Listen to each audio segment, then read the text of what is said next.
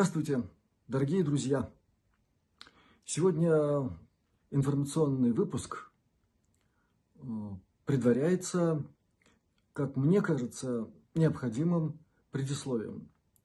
Информационный выпуск э, на тему очень обширную, всеохватную, фундаментальную под названием «Монток».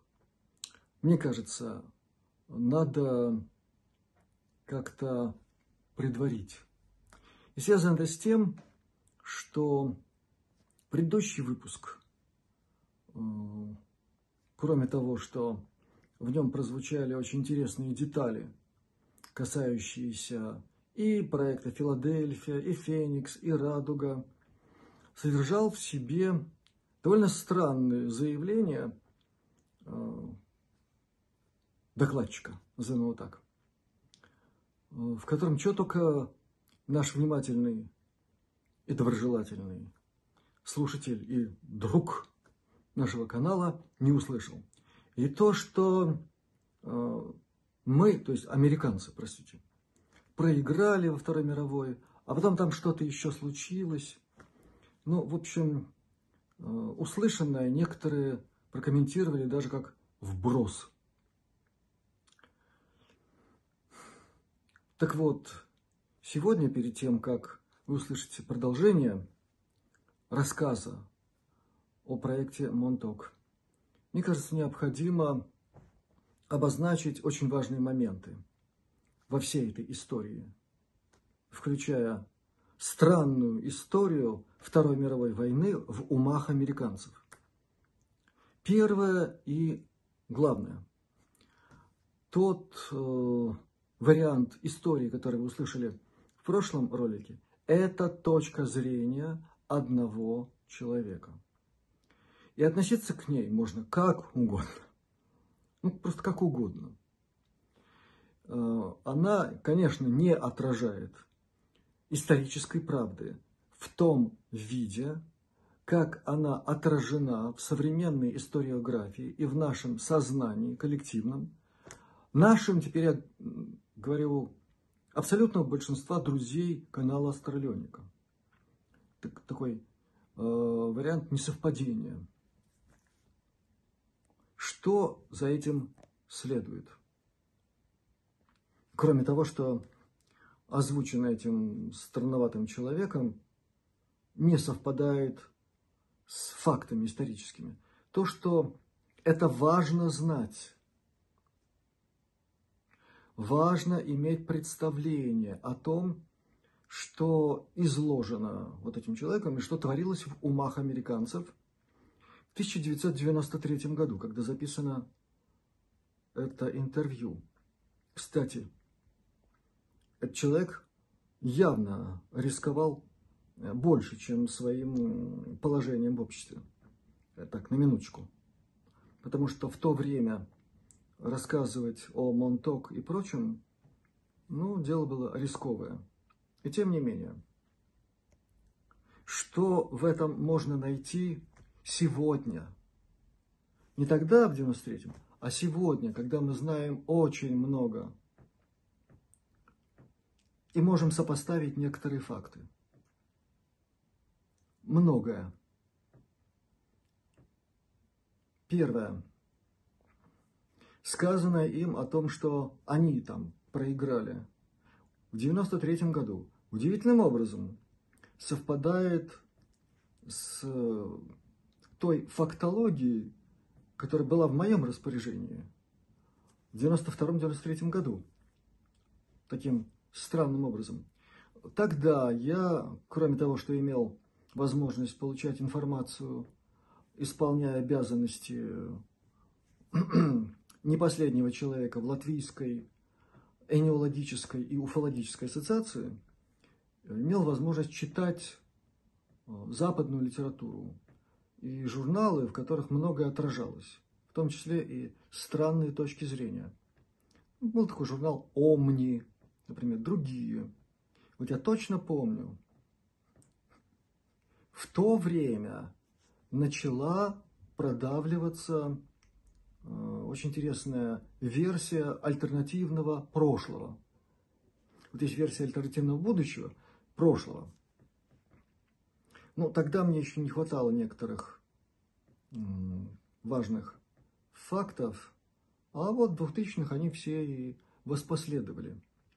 В том числе и информация о том, что параллельно с нашей временной линией есть отчетливые две, ну, некоторые говорят о большем количестве, но две. Одна по, если говорить, определяя ее как ветвь развития, эволюционирования человечества и общества, опережает нас где-то на 500-600 лет. Ну, так в среднем считается. А вторая – это та, в которой нацисты победили немцы, итальянцы и японцы.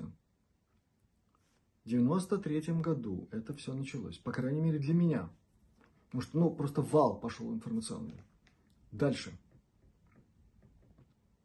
Многие смотрели фильм «Филадельфийский эксперимент». Ну, это прямое продолжение темы, затронутой в этом интервью. Да? Там Элдридж и так далее. Фильм вышел в 1984 году и так зацепил публику. 93 год, друзья, на минуточку. И выходит фильм с точки зрения э, тех людей, которым полюбился тот вариант, ну просто провальный, под названием «Филадельфийский эксперимент 2». И, на мой взгляд, ну, совершенно бездарное, что-то такое непонятное, но про то, как вот эти вот события с Элдриджем, с экспериментом Филадельфия, приводят к тому, что американцы со своей техникой попадают параллельную ветвь, где нацисты победили. Вот такая странность. Да? Сейчас я только закидываю шарики, это называется так. Дальше. По имеющейся у меня на сегодня информации, подготовка к событию X о котором я не один раз говорил и в беседах с Леславом Платоном, и с другими людьми, которым что-то интересно. Планировалось или подразумевалось слияние, искусственное, насильственное слияние временной линии нашей с той, в которой нацисты победили – И все это связывалось с активизацией объекта, который мы сегодня знаем как Готардский туннель, и с помощью пресловутого большого дронного коллайдера. И мы знаем, что ничего у них не получилось. И что все это благодаря нашим космическим друзьям. Они сорвали этот план. Но по моим данным, в 93 году это все планировало, планировалось, и уже программа началась. В этой связи, я сейчас заканчиваю, стоит только один вопрос. Чью точку зрения озвучил или огласил этот человек, рассказывающий о программе Монток?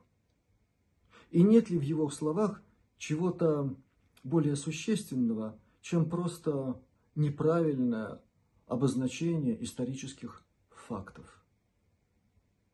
И совсем последнее. На тему чьей-то точки зрения, правильности или неправильности, интерпретации исторических, исторических событий, э, я позволю себе привести только два примера. Первый – лунная программа американцев. Друзья, знаете, сколько в России, не будем другие страны брать, людей до сих пор свято верят, в основном пожилое поколение, и очень гневается, э, если слышат что-то противоречащее их представлению об исторических фактах которые противоречат элементарной физике, инженерии и многому другому, чему я, кстати, обучался тоже в авиационном институте, и попутно изучая кое-что из ракетостроения. До сих пор. Это при том, что колоссальное количество фактов, доказывающих невозможность полетов на этих керосинках, говорит о здравом смысле, о том, что так подходить надо. Вот э, эти люди уверены. Это первое. И второе, нам-то не быть сегодня знающими, прошедшими замечательный урок оболванивания великой лжи по поводу истории Советского Союза, ее лидеров. Мы все это потребляли в 80-е годы, и мы знаем, к чему это привело. Я не хочу сказать, что там вот все, что мы тогда читали в журналах типа «Огонек» там и так далее, да, что все было ложью специально направленной, настроенной, и которую курировали очень опытные люди – пятерка свой хлеб недаром ела. Но сегодня-то мы знаем, сколько лжи на нас было вылито. И как мы к этому относились. Повторяю, и к чему это привело в конце концов. И какие горькие плоды многие до сих пор вкушают из-за такого отношения к препарированной истории. Всем, что я сегодня сказал, предваряя очередной информационный выпуск на тему Монток, я хочу сказать, нам надо очень и очень трудиться над тем, чтобы у нас у самих получался анализ, сопоставление, делание правильных выводов. И у нас более чем достаточно на сегодняшний день информации – в том числе и в кино.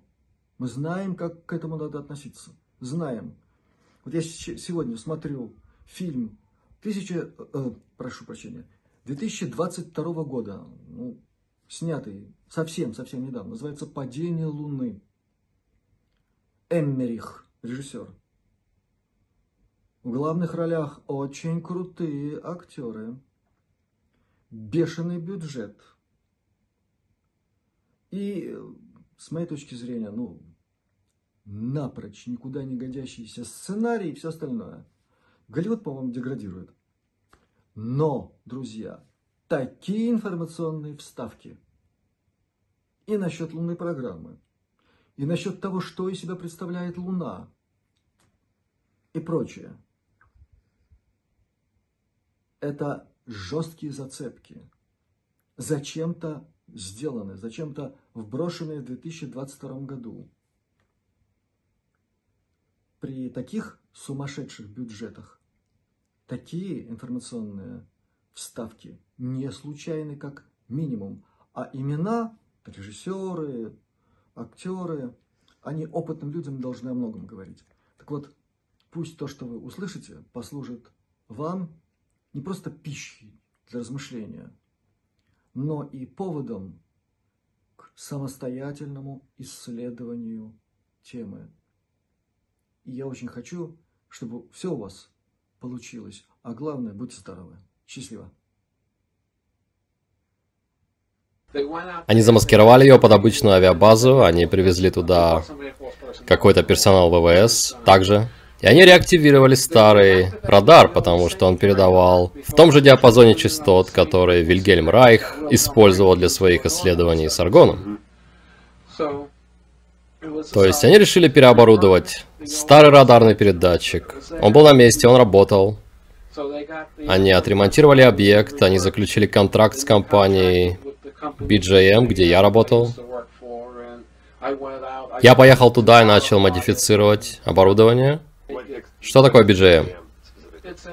Это оборонный подрядчик. Мы делали оборудование для подавления радаров. Моей специальностью, по сути, были приемники. Как вы видите, это все приемники. Я фанат приемников и радиооборудования. Итак, меня привлекли, и моей работой было модифицировать большой радарный передатчик для особой цели. Они начали с того, что называют экспериментами микроволновой печи, когда они брали человека, помещали его в здание, фокусировали на нем большую антенну, вырабатывали 100 миллионов ватт мощности, помещали человека в этот луч радара, и все дошло до того, что можно было взять и ввести команду на компьютере, послать импульс, и человек выполнял эту команду до какой-то степени. То есть они запускали какие-то механизмы в мозге. Я не знаю, мозг ли это или сознание. Понимаете, здесь мы подходим к вопросу о том, находится ли ваше сознание в мозге, или это какая-то квантовая функция отдельно от мозга. Я лично считаю, что мозг — это только компьютерный интерфейс, и что сознание отдельно от мозга, потому что есть задокументированные случаи людей, живущих без мозга.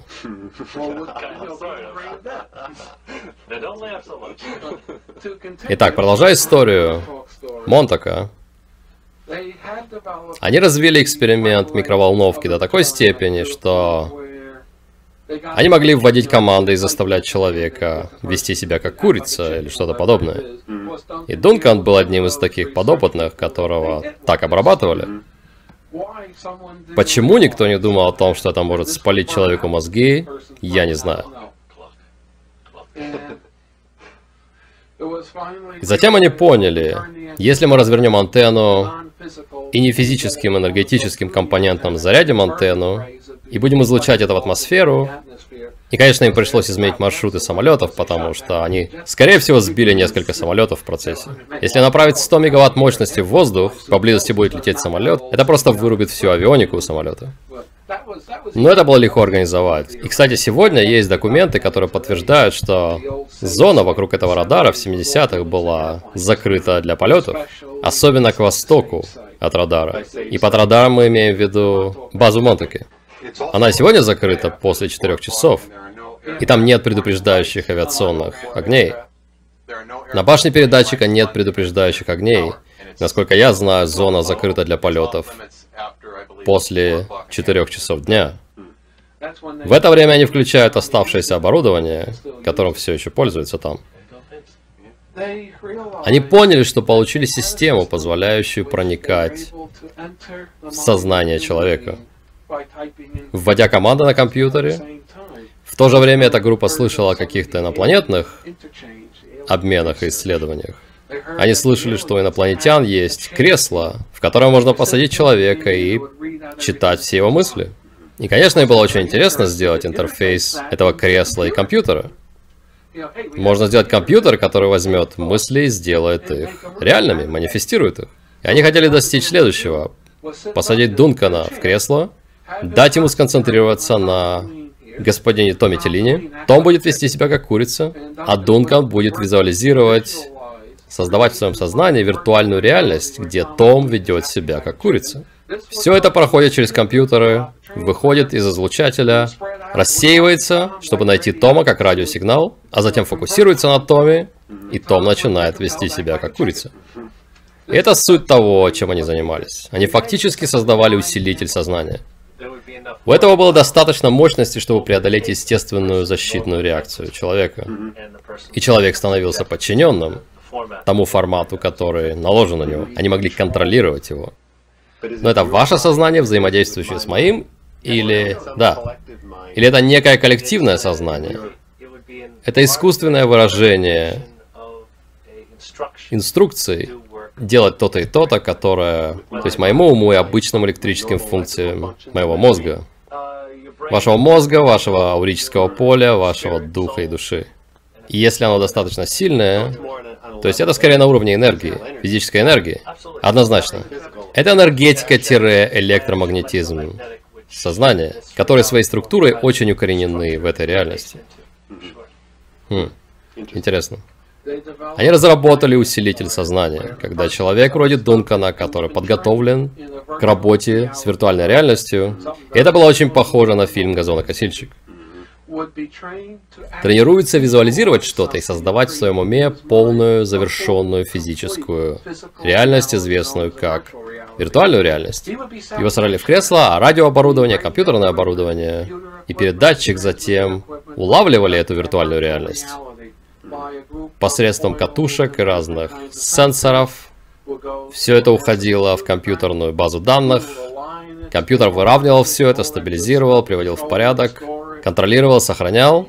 И компьютер затем передавал это на радарный излучатель, который излучал электромагнитный эквивалент того, что мы называем мыслеформой в метафизике.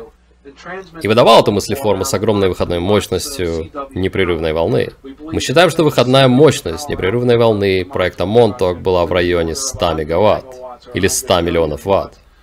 А импульсная мощность достигала тераватт, то есть терроризировала людей.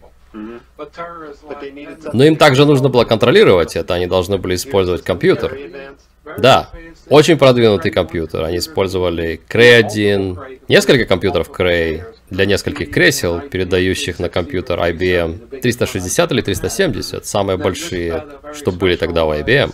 А это передавалось на специальный радарный компьютер, который был специально собран подрядчиком на Лонг-Айленде, и который передавался на сам излучатель, контролировал модуляцию пульса и переходил на частоты излучателя. И проходил все стадии, сначала над землей, затем под землей, затем снова над землей, большой антенне передавал все на большую антенну. Они заметили, что у этой штуки достаточно мощности, чтобы буквально материализовать предметы. То есть Дункан мог сформировать что-то в своем уме, и эта штука была способна на самом деле материализовать это в физической реальности. То есть в конце процесса система могла выдать что-то вещественное. Да. То есть он мог задумать банку пива, и она могла создать банку пива, которую можно пить. Его натренировали визуализировать что-то полностью. И они экспериментировали с возникновением или материализацией предметов по всей базе. И любимым заданием было создать банку пива Budweiser на столе у начальника базы. Он любил это пиво. И они показали Дункану фото стола начальника базы в его кабинете. И он визуализировал в своей виртуальной реальности банку пива Budweiser, стоящую на этом столе. И точно, она появлялась на столе, ее можно было пить и не отравиться. Начальник говорил, что оно было очень вкусное и даже вкуснее, чем обычный Бадвайзер. Но они заметили кое-что еще. Происходило кое-что необычное. Он мог сконцентрироваться в 3 часа дня, а банка пива могла появиться с 8 утра до 8 вечера, где-то в этом промежутке. Она была вне реального времени. И тогда они поняли, что эта штука также искривляет время. И, конечно, они очень возбудились по этому поводу. И тогда они отправили нас целой группой техников и ученых, чтобы мы изучили время. Они сказали нам узнать все, что можно о времени, что это такое и как его контролировать. Это было в 78-79 годах. К 81 году мы модифицировали систему и получили рабочий временной тоннель, рабочий временной портал. А Дункан и мы думаем, что там был еще один экстрасенс, который работал со временем. У Дункана есть несколько временных ссылок, о которых он расскажет через минуту, потому что мы подходим к концу проекта. Когда он мог визуализировать другое время, и у него были личные связи с разными точками времени, чтобы мочь визуализировать точное время, которое ему было задано. То есть он мог визуализировать 1800 год. Его уме, в его сознании был виртуальный образ, воссозданный в виртуальной реальности, образ такого-то угла улицы в Париже в 1800 году. Если они фиксировали это, то создавалась связь сначала энергетическая, а затем физическая, с той точкой во Франции в 1800 году. И это проявлялось? Это проявлялось в ограниченном пространстве, где оно само захочет, или это можно было контролировать в месте, где он сконцентрируется. Вот насколько четко можно было это контролировать. То есть можно было заставить это появиться в конкретном месте? Да. Вы говорите о технологии Голодек, как в Звездном пути на Энтерпрайзе, но более продвинуто, потому что Голодек не мог отправить вас напрямую в 1800 год, физически. Он мог воссоздать 1800 год, но это была виртуальная реальность. Осознание Дункана служило как функция Голодек которую создавали компьютеры в Звездном пути. А затем большой передатчик делал это физическим и реальным. Все началось с того, что они могли смотреть на это на экране телевизора.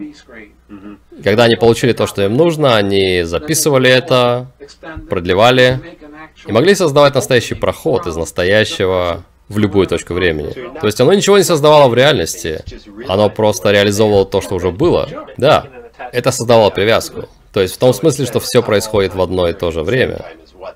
Хорошо сказано.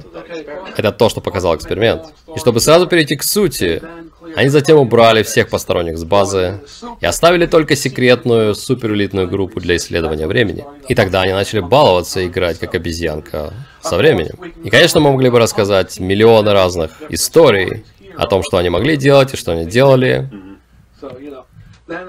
И, конечно, в конце проекта 12 августа 83 года они установили связь. Немного раньше эти двое ребят прибыли из 43 года в 83 Проекты соединились. Они создали огромный вихревой тоннель между 83 и 43 И было решено, наверное, в начале июля или конце июля, начале августа 83 года, что то, что происходило на Монтаке, было не очень хорошо. То есть некоторые люди начали сомневаться. Они начали бояться, если честно. Внутри группы проводились совещания. Почему? Потому что технология была слишком продвинутая. Эта группа баловалась со временем.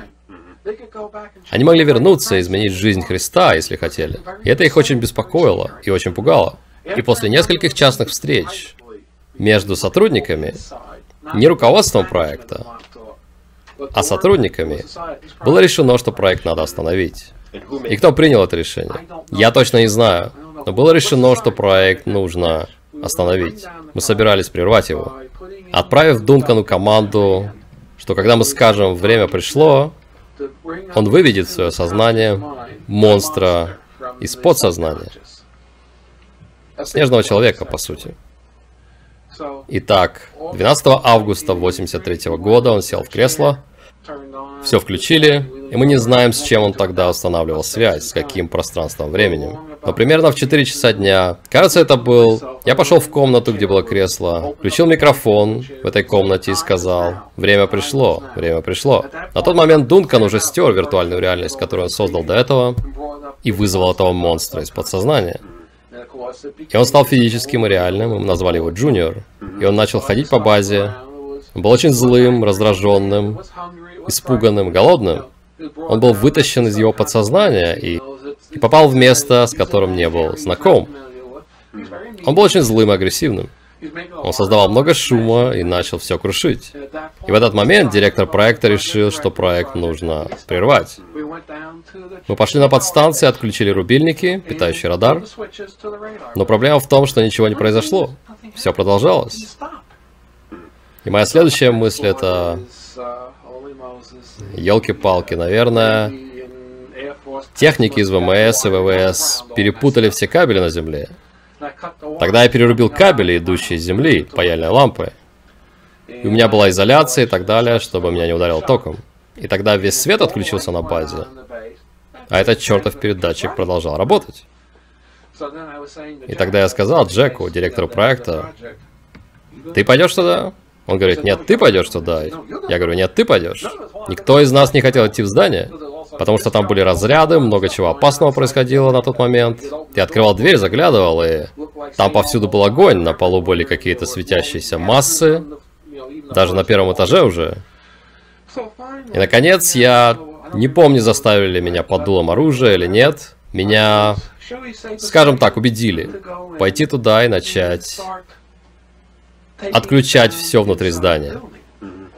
И сначала я пошел и отключил провода, ведущие к передатчику. Потому что я думал, что, возможно, провода все еще перепутаны, и я не обрубил нужные провода. Я отключил провода, свет в здании погас. Я все еще слышал гул наверху.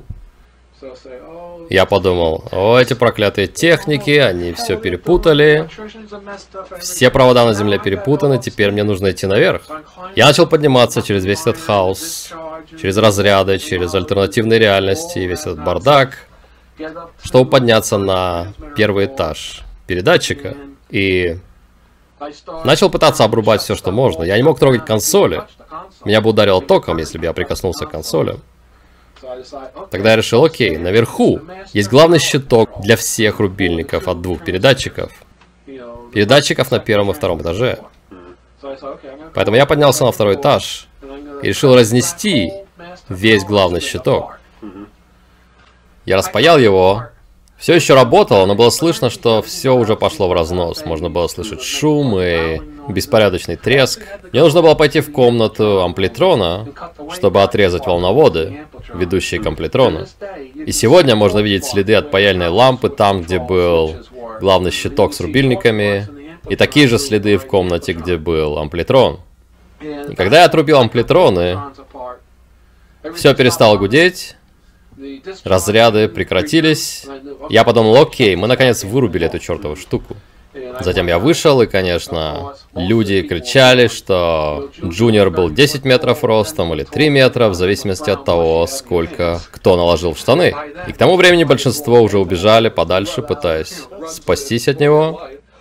И там был я еще двое, кто тоже побежал. Меня допросили, заблокировали воспоминания о времени работы там. И это долгая история. Они сделали так, чтобы я не помнил о том, что работал там. И при этом я работал параллельно на двух работах. Его допросили, выпустили обратно в общество. Меня допросили, выпустили обратно в общество. Мы продолжили жить обычной жизнью. И это конец истории. И теперь вы можете задавать вопросы.